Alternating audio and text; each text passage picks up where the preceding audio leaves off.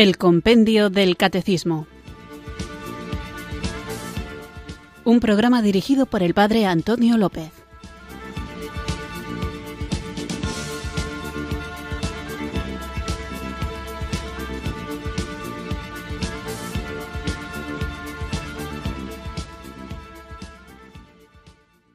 Buenas tardes, queridos oyentes de Radio María. Recibido un cariñoso saludo desde Irurzun, en Navarra, quienes sintonizáis una tarde más esta radio de la Virgen, esta emisora que cambia vidas, Radio María, para acudir a la cita diaria con la formación católica en la que nos vamos enriqueciendo gracias a este maravilloso libro que da título y hace de guion a nuestro programa que es el libro y el programa El Compendio del Catecismo.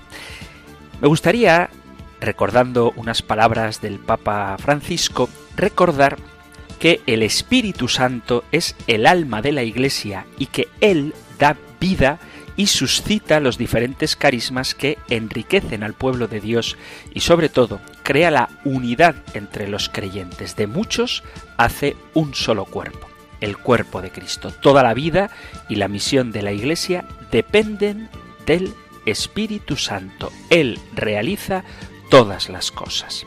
Nosotros, recordando lo que dice el apóstol Pablo en la primera carta a Corintios, en el capítulo 12, sabemos que nadie puede decir Jesús es Señor sino por el Espíritu Santo. Cuando rezamos es porque el Espíritu Santo inspira la oración en el corazón cuando rompemos el cerco de nuestro egoísmo, salimos de nosotros mismos y nos acercamos a los demás para encontrarlos, escucharlos, ayudarlos, es el Espíritu de Dios el que nos ha impulsado. Cuando descubrimos en nosotros esa capacidad de perdonar que va más allá de nuestras propias fuerzas, de amar incluso a quien no nos quiere, es el Espíritu Santo el que nos capacita para ello. Cuando vamos más allá de las palabras de conveniencia y nos dirigimos a los hermanos con ternura, una ternura que hace arder el corazón, eso es porque hemos sido tocados por el Espíritu Santo. El Espíritu Santo suscita los diferentes carismas en la Iglesia. En apariencia, esto podría parecer que crea desorden, pero en realidad, bajo su guía, es una inmensa riqueza porque el Espíritu Santo es el espíritu de la unidad, pero unidad no significa uniformidad. Solo el Espíritu Santo puede suscitar la diversidad, la multiplicidad y al mismo tiempo producir la unidad.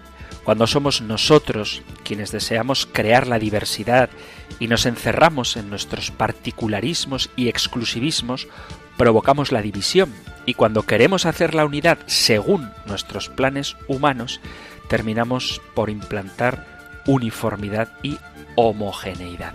Pero, al contrario, el espíritu, si nos dejamos guiar por él, se convierte en riqueza, variedad, diversidad nunca en conflicto, porque él nos impulsa a vivir la variedad en la comunión de la Iglesia todos los miembros de la Iglesia, todos los carismas en la Iglesia tienen como principio armonizador el Espíritu de Cristo que el Padre ha enviado y sigue enviando para edificar la unidad entre los creyentes. El Espíritu Santo hace la unidad de la Iglesia, unidad en la fe, unidad en la caridad, unidad en la cohesión interior. Toda la Iglesia está llamada a dejarse guiar por el Espíritu Santo adoptando una actitud de apertura, docilidad y obediencia. Y esto es una visión de esperanza que puede parecer o incluso objetivamente resultar fatigosa, porque siempre tendremos esa tentación de oponer resistencia al Espíritu Santo, puesto que trastorna, remueve y hace cambiar nuestros planes. Y sin embargo, en ese trastorno, en ese removernos, en ese cambio, impulsa a la Iglesia hacia adelante, la hace caminar. Es cómodo y esta, como digo, es una tentación que a todos nos acecha el instalarse en las propias posiciones estáticas e inamovibles. Pero la Iglesia se muestra fiel al Espíritu Santo cuando ésta la Iglesia no pretende ni regular al Espíritu Santo ni domesticarlo. Y nosotros, los cristianos, seremos auténticos discípulos misioneros, capaces de tener una palabra que estimule la conciencia de los hombres del mundo al que estamos llamados a evangelizar, si abandonamos el estilo defensivo para dejarnos conducir por el Espíritu Santo, que es frescura, fantasía y novedad. Nuestras defensas, cuando estamos a la defensiva, pueden producirnos un exceso de confianza o una actitud de aferrarnos a nuestras propias ideas, a nuestras propias fuerzas. Eso es el pelagianismo o el neopelagianismo del que el Papa Francisco también ha hablado muchas veces.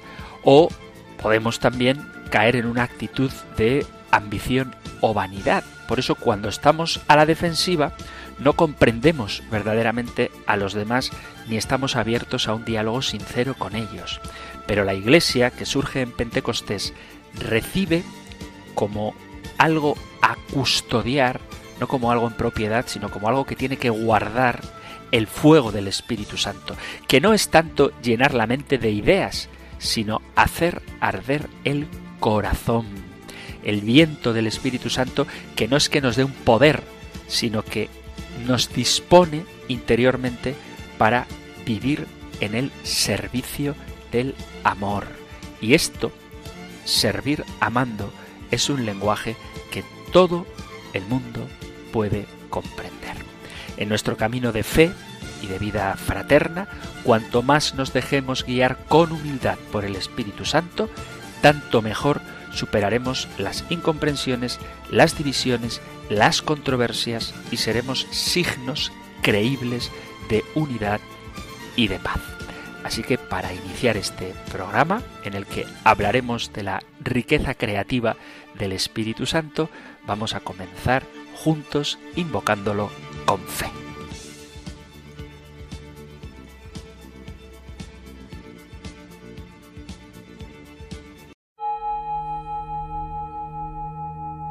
Ven Espíritu, ven Espíritu, ven Espíritu.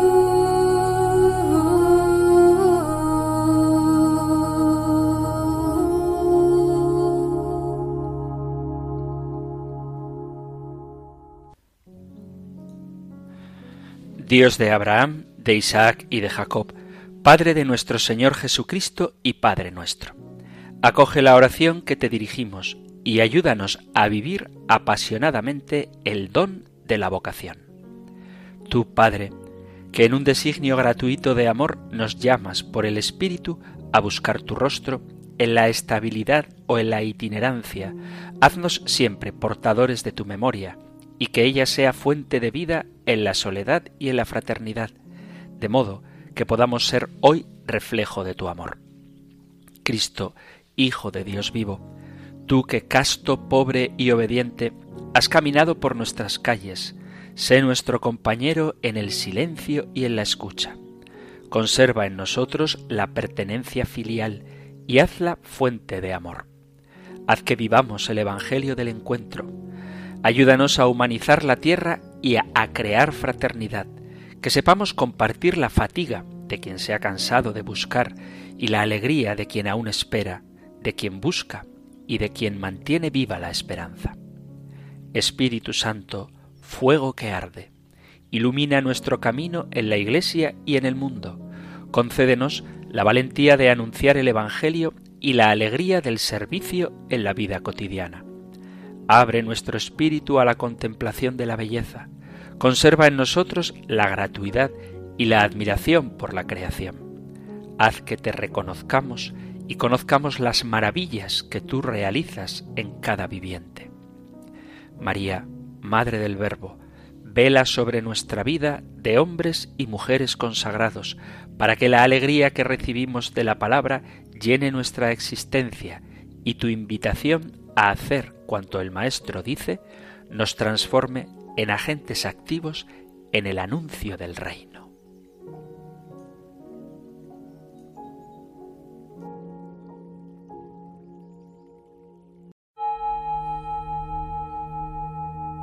Ven Espíritu, ven Espíritu, ven Espíritu.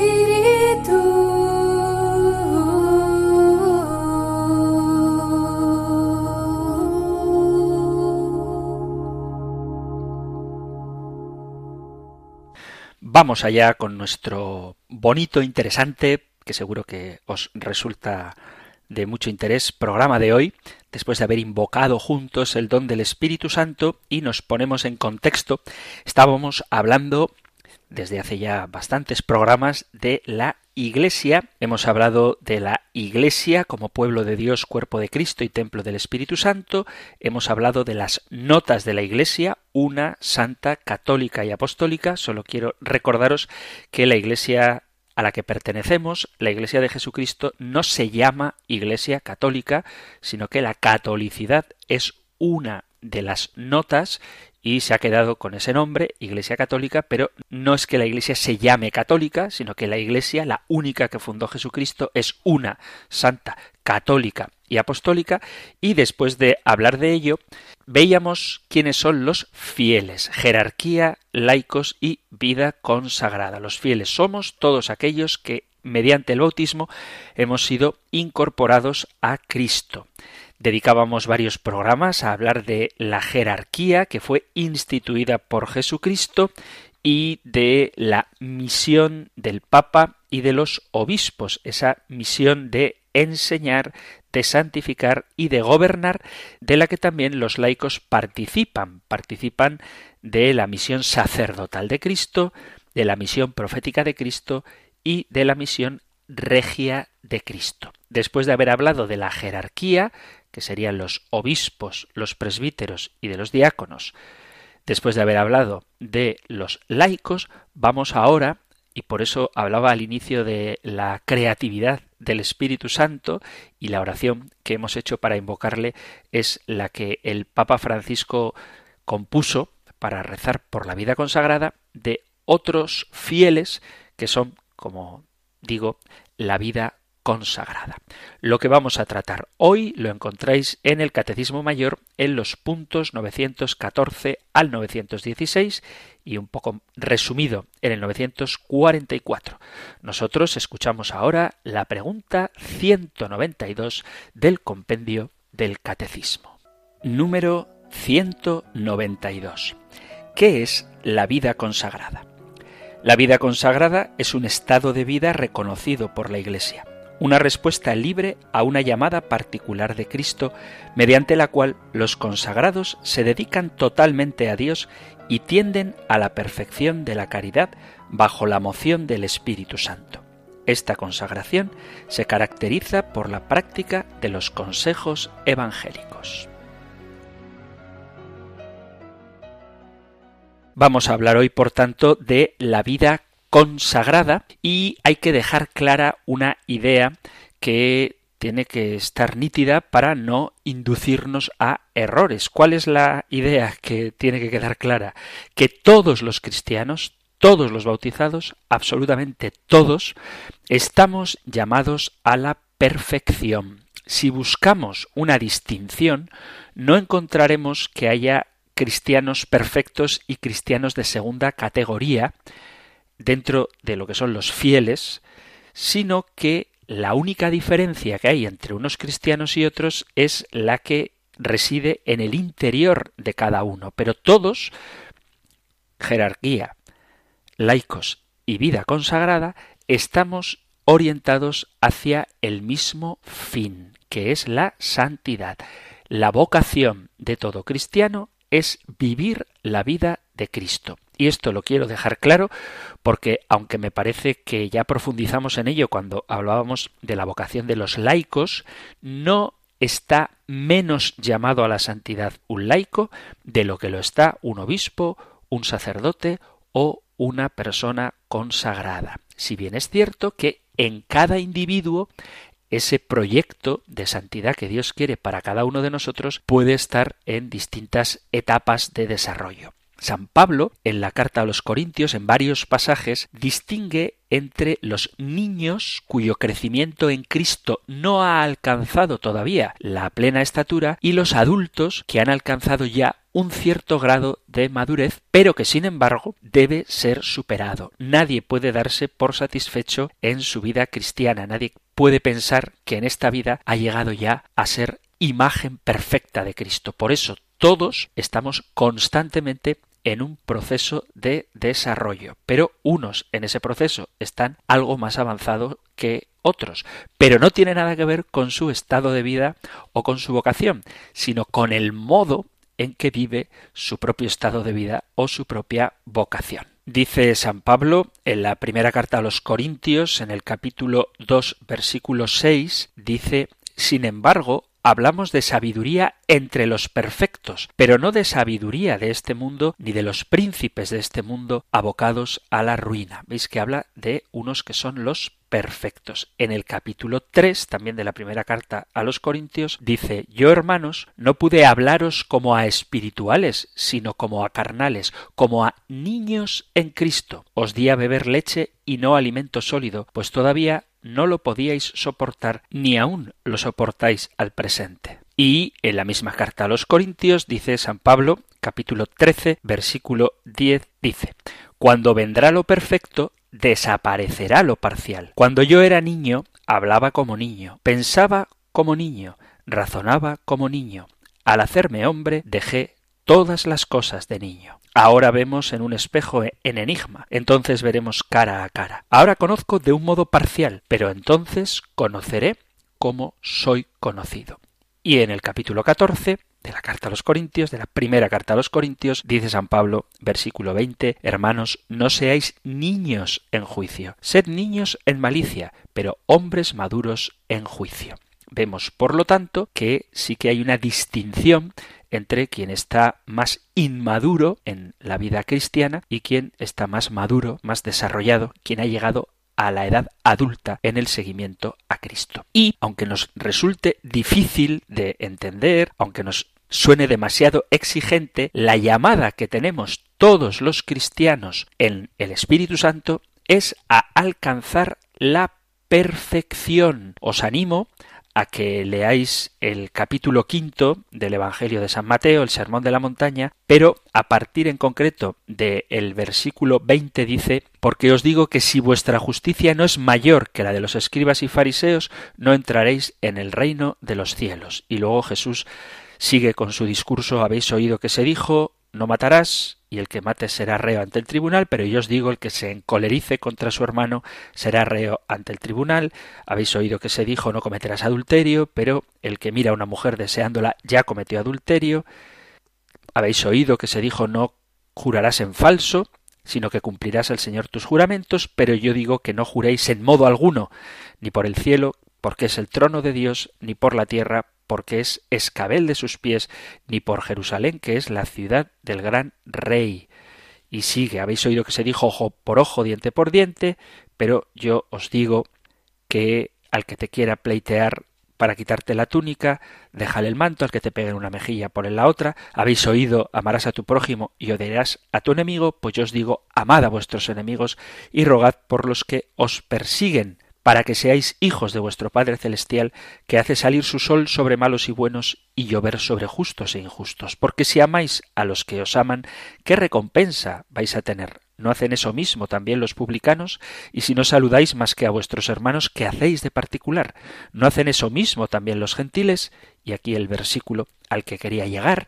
Vosotros, pues, sed perfectos como es perfecto vuestro Padre Celestial. Evangelio de San Mateo, capítulo 5, versículo 48. Sed perfectos como vuestro Padre Celestial es perfecto. Por lo tanto, la vocación de todos los bautizados, de todos los cristianos, tanto consagrados como sacerdotes, obispos o laicos, todos es alcanzar la perfección en la gracia del Espíritu Santo. Entonces, el objetivo de la vida cristiana es la perfección, una meta a la que en esta vida no se llega jamás. Nadie puede darse por satisfecho con su vida cristiana. Nadie puede sentirse que ya ha llegado a esa plenitud, porque esa plenitud a la que estamos llamados es la plenitud de Dios mismo. El cristiano, movido por el Espíritu de Jesús, está siempre en marcha hacia el perfeccionamiento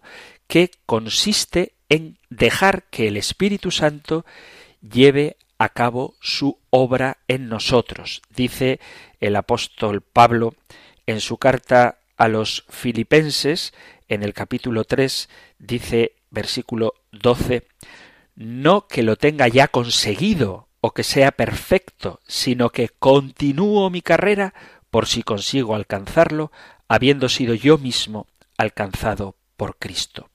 Yo, hermanos, dice San Pablo, no creo haberlo alcanzado todavía, pero una cosa hago, olvido lo que dejé atrás y me lanzo a lo que está por delante, corriendo hacia la meta para alcanzar el premio a que Dios me llama desde lo alto en Cristo Jesús. Esta tensión y situación de búsqueda es lo propio de la condición de la vida cristiana. No hay perfección reservada a un pequeño grupo escogido. El Evangelio, que está en la vida del hombre por la fe y por el bautismo, exige una respuesta radical apoyada en la gracia de Dios. Esto dice San Pablo en la carta a los filipenses, en el capítulo 3 que acabo de leer, pero un poquito antes, en el versículo 1, dice, Por lo demás, hermanos míos, alegraos en el Señor. Volver a escribiros las mismas cosas a mí no me molesta y a vosotros os da seguridad. Atención a los perros, atención a los obreros malos, atención a los falsos circuncisos, pues los verdaderos circuncisos somos nosotros, los que damos culto según el Espíritu de Dios y nos gloriamos en Cristo Jesús sin poner nuestra confianza en la carne. Y luego hace una especie de currículum de su vida, dice circuncidado al octavo día, del linaje de Israel, de la tribu de Benjamín, hebreo e hijo de hebreos, en cuanto a la ley fariseo, en cuanto al celo, perseguidor de la Iglesia, en cuanto a la justicia de la ley, intachable. Pero lo que para mí era ganancia, lo he juzgado una pérdida a causa de Cristo. Y más aún, juzgo que todo es pérdida ante la sublimidad del conocimiento de Cristo Jesús, mi Señor, por quien perdí todas las cosas y las tengo por basura para ganar a Cristo. Y ser hallado en él, no con la justicia mía, la que viene de la ley, sino la que viene por la fe de Cristo, la justicia que viene de Dios apoyada en la fe, y conocerle a él el poder de su resurrección y la comunión de sus padecimientos hasta hacerme semejante a Él en su muerte, tratando de llegar a la resurrección de los muertos. Y luego no es que lo tenga conseguido o que sea perfecto, sino que continúo mi carrera por si consigo alcanzarlo, habiendo sido yo mismo alcanzado por Cristo. Entonces aparece esta afirmación tan radical que repite San Pablo mas el que se une al Señor se hace un solo espíritu con él. Primera carta a Corintios capítulo 6 versículo 17. El que se une al Señor se hace un solo espíritu con él. Y luego en el versículo 19, ¿o no sabéis que vuestro cuerpo es santuario del espíritu, que está en vosotros y habéis recibido de Dios y que no os pertenecéis? Daos cuenta de cuál es la vida cristiana. No pertenecerse uno a sí mismo, sino pertenecer a Cristo. Seguir el camino de obediencia a Jesús no es la proeza aislada de unos pocos, sino un mandamiento divino, un mandamiento de Dios dirigido a todos los cristianos. Vivir evangélicamente, vivir el Evangelio, significa vivir en el hoy y en el ahora, totalmente abierto a la voluntad de Dios y vivir en un sí radical que compromete a la persona entera. Y esto es para todos los cristianos, para todos los bautizados. Hay un texto emblemático en esto de la perfección en la que parece que no todo el mundo está igualmente llamado, que es el episodio del joven rico. Lo podemos leer en la versión de San Mateo en el capítulo 19. sé que lo conocéis, pero vamos a recordarlo. Mateo 19, versículo 16. En esto se le acercó uno y le dijo, Maestro, ¿qué he de hacer de bueno para conseguir la vida eterna? Él le dijo, ¿Por qué me preguntas acerca de lo bueno? Uno solo es bueno, mas si quieres entrar en la vida, guarda los mandamientos. ¿Cuáles? le dice él. Y Jesús dijo, No matarás, no cometerás adulterio, no robarás, no levantarás falso testimonio, honra a tu padre y a tu madre, y amarás a tu prójimo como a ti mismo. Dícele el joven, Todo esto lo he guardado. ¿Qué más me falta? Jesús le dijo, Si quieres ser perfecto, anda, vende lo que tienes y dáselo a los pobres, y tendrás un tesoro en los cielos. Luego ven y sígueme. Al oír estas palabras, el joven se marchó entristecido porque tenía muchos bienes. A veces parece, como digo, que esta exigencia de pertenencia total a Cristo parece atenuada o al menos relativizada por este episodio del joven rico que recibe la respuesta de Jesús si quieres ser perfecto, vende lo que tienes y dáselo a los pobres, como si la perfección fuera una opción que no atañe a todo el mundo. A primera vista parece que esto está bien fundado porque hay como una distinción entre dos modos en los que Cristo llama, una dirigida a cualquiera que desee entrar en el reino de los cielos, cumple los mandamientos, y otra propuesta para aquellos que esperan algo más. Pero tenemos que interpretar bien este pasaje porque la respuesta doble que da Jesús al joven rico, cumple los mandamientos y si quieres ser perfecto, vende todo lo que tienes y sígueme, nos deja claro que el joven rico había cumplido ya todo aquello que, según el Sermón de la Montaña, es lo esencial de la perfección. Pero el hombre, precisamente por la unidad profunda de su ser evangélico, puede encontrarse con que en algunos momentos la fidelidad total le obliga a cosas que puedan resultar muy difíciles. Y Mateo, en este Sermón de la Montaña, habla claramente de que hay que entender bien esto, la amputación de un miembro es exigible si éste te lleva al pecado. En circunstancias como esta, y este es el caso del joven rico, es necesario saber despojarse de los bienes, desposeyéndose de todo aquello que le impide seguir al Señor, y esto es algo para todo el mundo, porque el problema del joven rico no es que fuera rico, sino que no estaba dispuesto a renunciar a sus riquezas para seguir a Jesús. Por eso la expresión de si quieres ser perfecto no es como una opción que puedes elegir o no, sino que lo que le está diciendo Jesús sería que para ser perfecto, para vivir la ley de tu vocación cristiana, tienes que hacer esto. Si quieres entrar en la vida, guarda los mandamientos, no hay elección.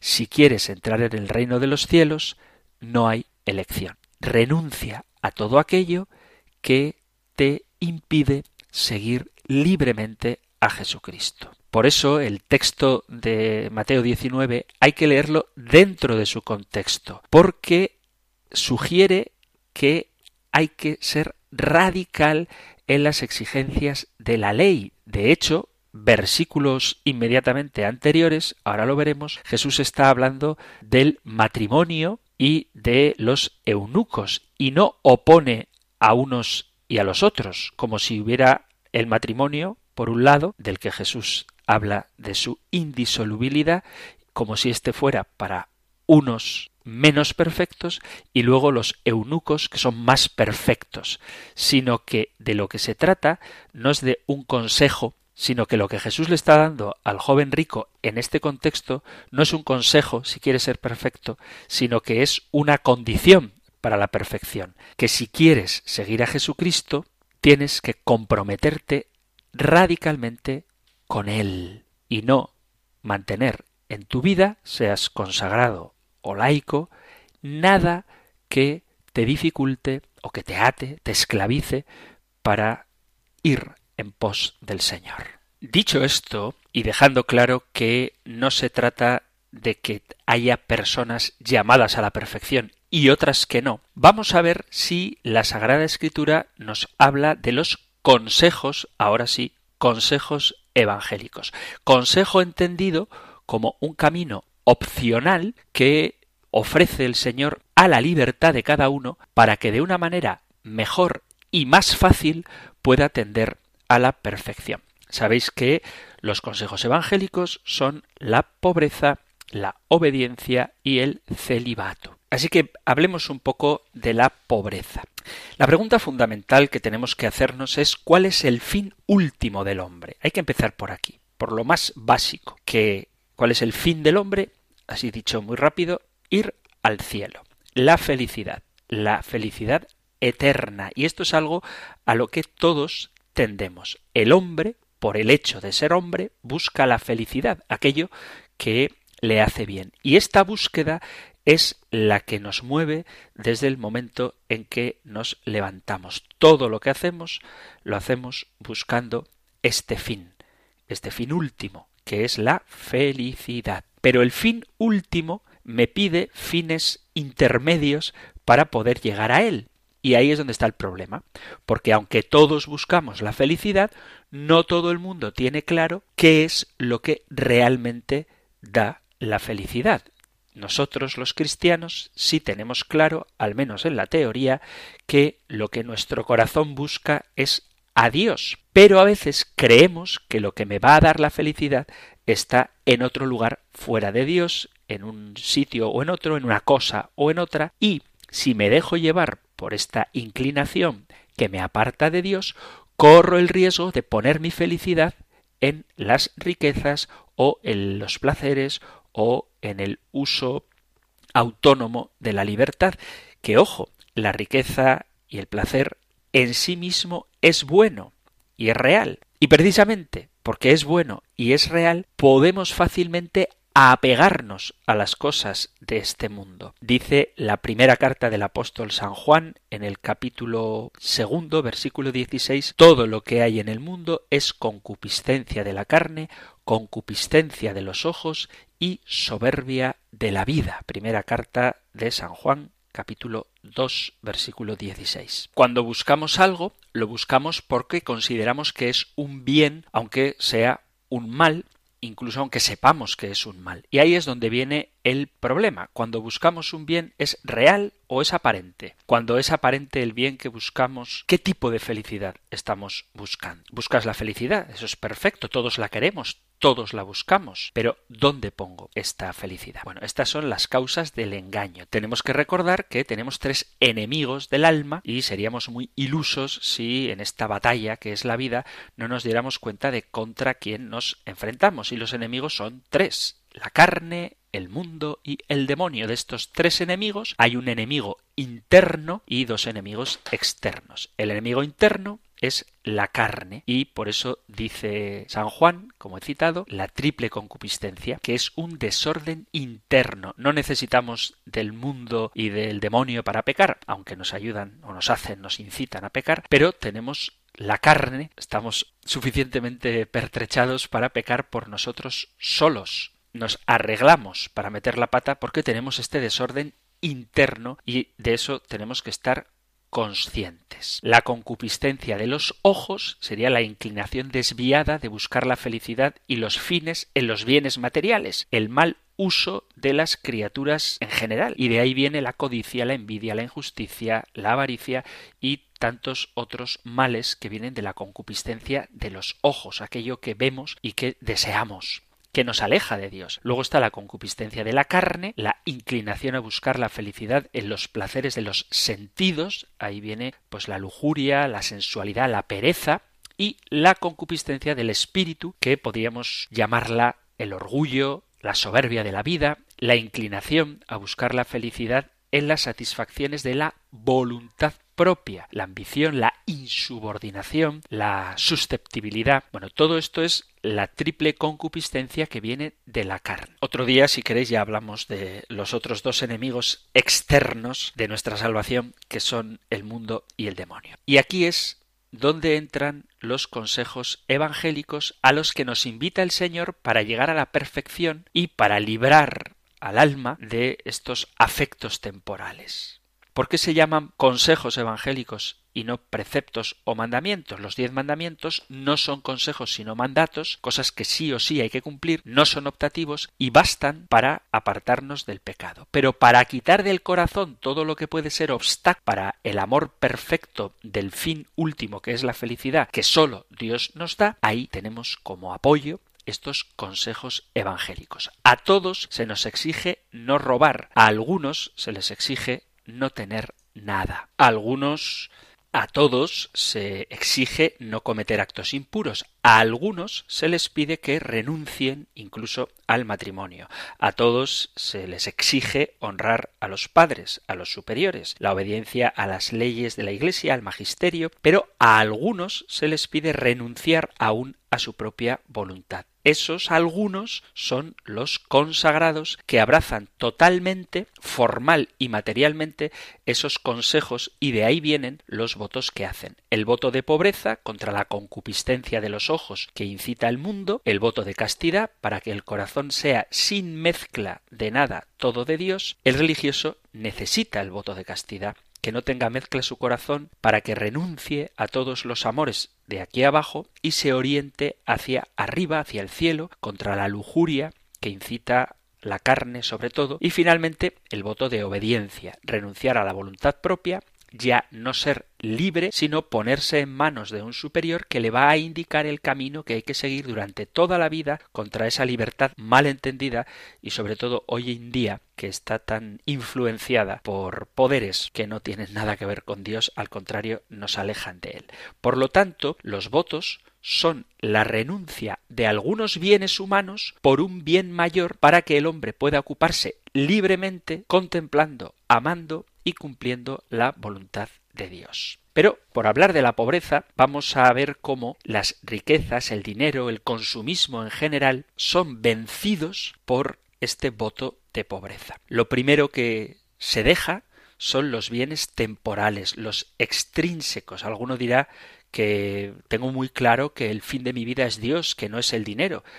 Pero esto, que en teoría puede estar muy claro, hay que ver cómo lo vivo en la práctica porque puedo decir hipotéticamente, en mi imaginación, que Dios es el Señor, que no hay para mí nada más importante que Él, que no es el dinero, pero hay que ver en el día a día qué te pasa cuando tienes crisis económicas, si pierdes la paz, qué mueve tu corazón, qué es lo que te inquieta, qué es lo que realmente te mueve, dónde efectivamente has puesto el fin de tu vida, porque por el hecho de haber nacido estamos heridos por esta concupiscencia y a nivel práctico realmente Dios es el fin al que tiendes en todo lo que haces. Tenemos necesidades grandes en la vida, tenemos que comer, hay que sanarse si estás enfermo, hay que tener una cierta seguridad para el futuro y estamos inclinados a servir a aquel que nos da el bien y por eso estamos a veces inclinados al dinero. Y cuando digo dinero, no me refiero simplemente al peculio, al cash, sino a las criaturas, a aquello que fuera de Dios nos da seguridad.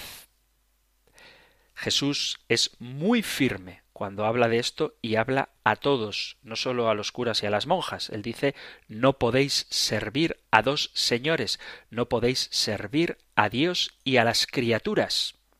Esto lo dice Jesús en el capítulo sexto del Evangelio de San Mateo 6.24.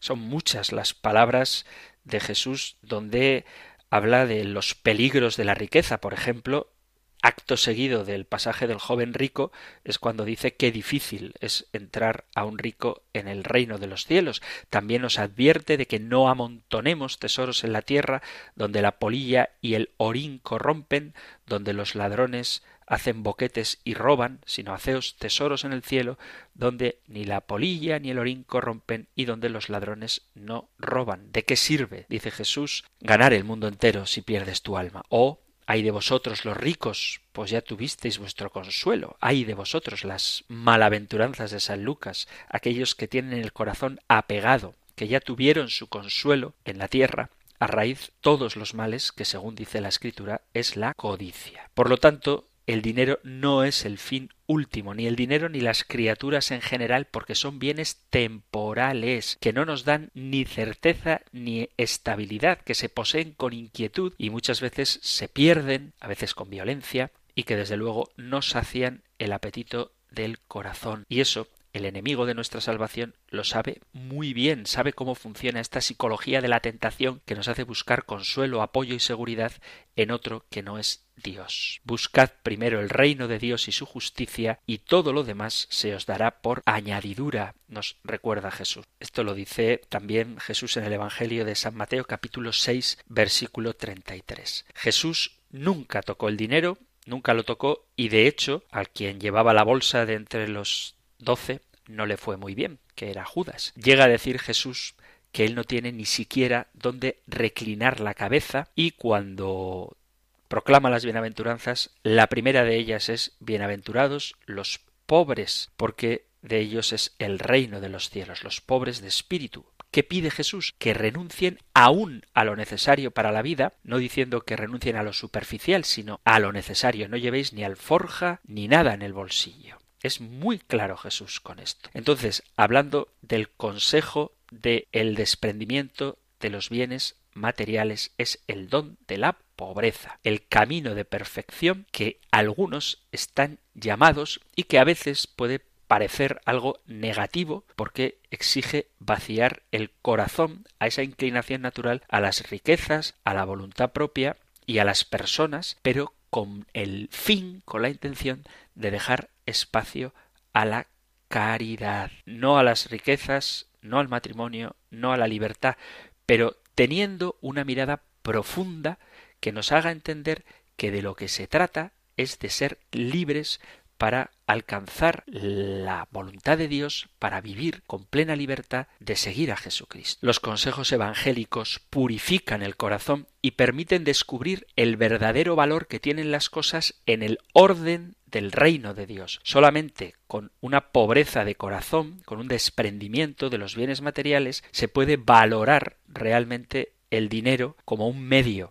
no como un fin, igual que la persona casta puede entender el auténtico valor de la mujer, porque la valora en orden también a la salvación, no a la satisfacción de sus propios intereses o quien es obediente valora realmente la autoridad porque ve en ella el deseo de Dios. Así que la providencia, con respecto a la pobreza, la providencia da lo necesario porque Él promete dar con añadidura a aquel que busca el reino de Dios por sobre todas las cosas. El que es pobre tiene un corazón capaz de usar las cosas, pero no apegarse a ellas, siendo consciente de que toda su vida está en manos de Dios, el corazón solo para Dios y la confianza puesta solo en Dios. Después de haber hablado un poco por encima del voto, de lo que significa la pobreza, vamos a hablar ahora de la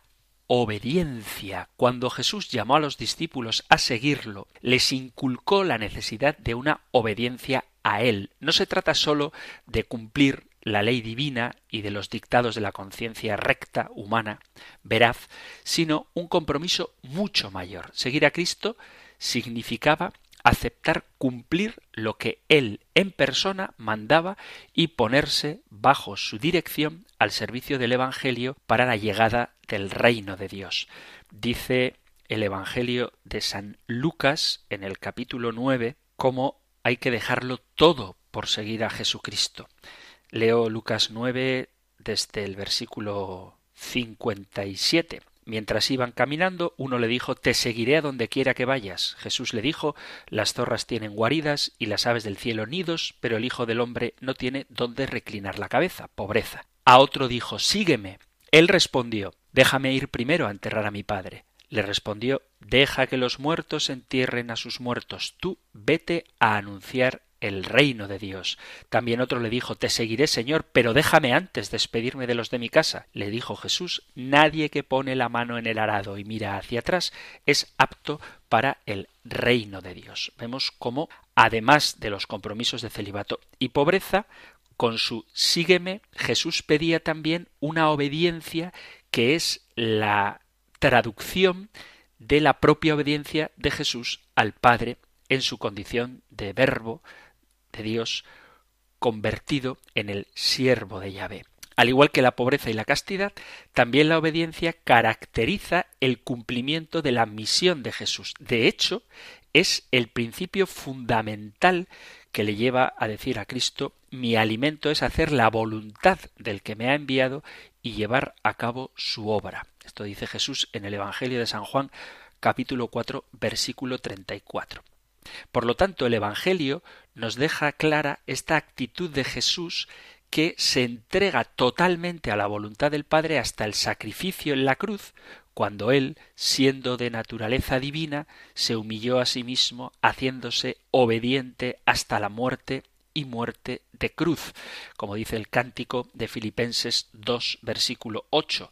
Y en la carta a los Hebreos se subraya que Jesús, aun siendo hijo, aprendió sufriendo a obedecer. Carta a los Hebreos capítulo 5 versículo 8. Jesús mismo reveló que su espíritu tendía a la entrega total de sí, a una especie de ley de la gravedad que le empuja a darse completamente y que tiene esta manifestación de entrega en la oración de Getsemaní, cuando dice Abba Padre, todo es posible para ti, aparta de mí esta copa, pero no sea lo que yo quiero, sino lo que quieras tú. Evangelio de San Marcos capítulo 14 versículo 36. Como herederos de los discípulos directamente llamados por Jesús a seguirlo en su misión mesiánica, los consagrados, por la profesión de la obediencia, ofrecen a Dios como sacrificio de sí mismos la plena entrega de su voluntad y por ello se unen constante y plenamente a la voluntad salvífica de Dios. Respondiendo a la voluntad divina de que todos seamos salvados, se justifica la renuncia a la propia libertad como apertura a este plan de Dios sobre el mundo en el que el Padre abraza a todas las criaturas. La obediencia evangélica va mucho más allá del destino individual de los discípulos, porque participan de la obra de la redención universal. San Pablo, cuando habla de la obediencia de Cristo, se refiere a este significado salvífico, de este significado salvador que tiene. Si el pecado había invadido al mundo por un acto de desobediencia, la salvación del mundo se obtiene por la obediencia de Jesucristo. Así como por la desobediencia de un solo hombre todos fueron constituidos pecadores, así también por la obediencia de uno solo todos serán constituidos justos, dice San Pablo en la carta a los Romanos capítulo 5 versículo 19. Este paralelismo entre la desobediencia de Adán y la obediencia de Jesús aparece también entre la desobediencia de Eva y la obediencia de María, como aquella había sido seducida hasta el punto de desobedecer a Dios, así ésta, María, se dejó persuadir a obedecer a Dios. Por eso María se convierte en cooperadora de la salvación, porque con su obediencia deshace la desobediencia de Eva. Bueno, pues con su obediencia los consagrados quedan profundamente comprometidos en la obra de la salvación. Es decir, no se trata de renunciar a la voluntad propia por un complejo de inferioridad, sino por una conciencia de la superioridad del plan de Dios a la que con su obediencia colaboran y participan de esta misión. Los religiosos, a ejemplo de Jesucristo, movidos por el Espíritu Santo, se someten con fe a sus superiores que hacen las veces de Dios Padre y por ellos, por los superiores, son dirigidos al servicio de todos los hermanos en Cristo, de manera que Cristo mismo, por su sumisión al Padre, sirvió a sus hermanos y dio su vida por la redención de muchos. Jesús vivió la obediencia al Padre sin excluir la obediencia humana. En su infancia Jesús obedeció a José y a María, como nos recuerda el Evangelio de Lucas en el capítulo 2, versículo 51, después del episodio del niño perdido y hallado en el templo, que dice que les estaba sujeto. Así que Jesús es el modelo también de los que obedecen a una autoridad humana, viendo en esta autoridad humana un signo de la voluntad de Dios. Y por el consejo evangélico de la obediencia, los religiosos están llamados a obedecer a los superiores en cuanto representantes de Dios. Para entender la obediencia bien, hay que tener como perspectiva el misterio de la cruz. No hay que perderlo de vista. La obediencia religiosa no es simplemente una sumisión humana a una autoridad humana. La persona que obedece se somete a Dios, a la voluntad divina expresada en la voluntad de sus superiores. Es una cuestión de fe. Los religiosos deben creer que Dios les comunica su voluntad mediante sus superiores.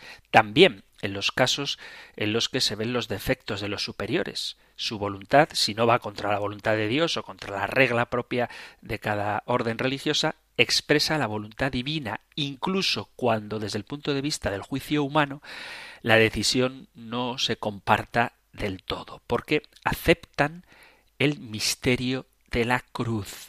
La mediación humana, aunque sea imperfecta, lleva el sello de autenticidad ¿Qué sello es este? El de la Iglesia, que con su autoridad aprueba los institutos religiosos y sus leyes como caminos seguros de perfección cristiana.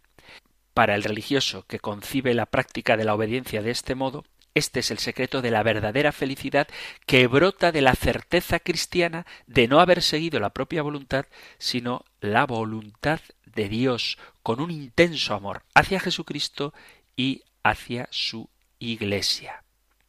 También los superiores tienen que ser dóciles a la voluntad de Dios, tomando conciencia de su responsabilidad, cultivando el espíritu de servicio y practicando la caridad hacia sus hermanos, respetando a los súbditos, fomentando un clima de cooperación, escuchando con gusto a sus hermanos, sin que esto disminuya en absoluto su autoridad para decidir. Se nos ha terminado el tiempo para el programa de hoy. Nos ha quedado hablar de la castidad, aunque hablaremos de ella cuando toquemos el sexto mandamiento y hablaremos también de la castidad de los sacerdotes, de la promesa de celibato, además del voto de castidad y cómo todos están llamados, estamos llamados a vivir la castidad sea cual sea nuestro estado de vida, pero no todos están llamados a vivir el celibato. Son dos cosas distintas de las que ya tendremos ocasión de hablar, pero como el tiempo es limitado, lo tenemos que dejar aquí. Si hay algo que no haya quedado del todo claro, si hay alguna cuestión sobre los consejos evangélicos o sobre la vida religiosa o cualquier otra cosa que queráis compartir, sabéis que tenéis a vuestra disposición los medios para poneros en contacto con el programa y formular vuestras preguntas o dar vuestros testimonios. No obstante, en el próximo programa seguiremos hablando de la vida religiosa. Os recuerdo, por tanto, los medios con los que podéis poneros en contacto con el programa. Correo electrónico compendio arroba radiomaria.es, compendio arroba radiomaria.es o número de teléfono solo para WhatsApp 668-594-383. 668-594-383. Terminamos recibiendo la bendición del Señor. El Señor te bendiga y te guarde, el Señor ilumine su rostro sobre ti y te conceda su favor, el Señor te muestre su rostro y te conceda la paz. Muchísimas gracias por estar ahí, gracias por escuchar el compendio del catecismo y si queréis, volveremos a encontrarnos en un próximo programa. Un fuerte abrazo.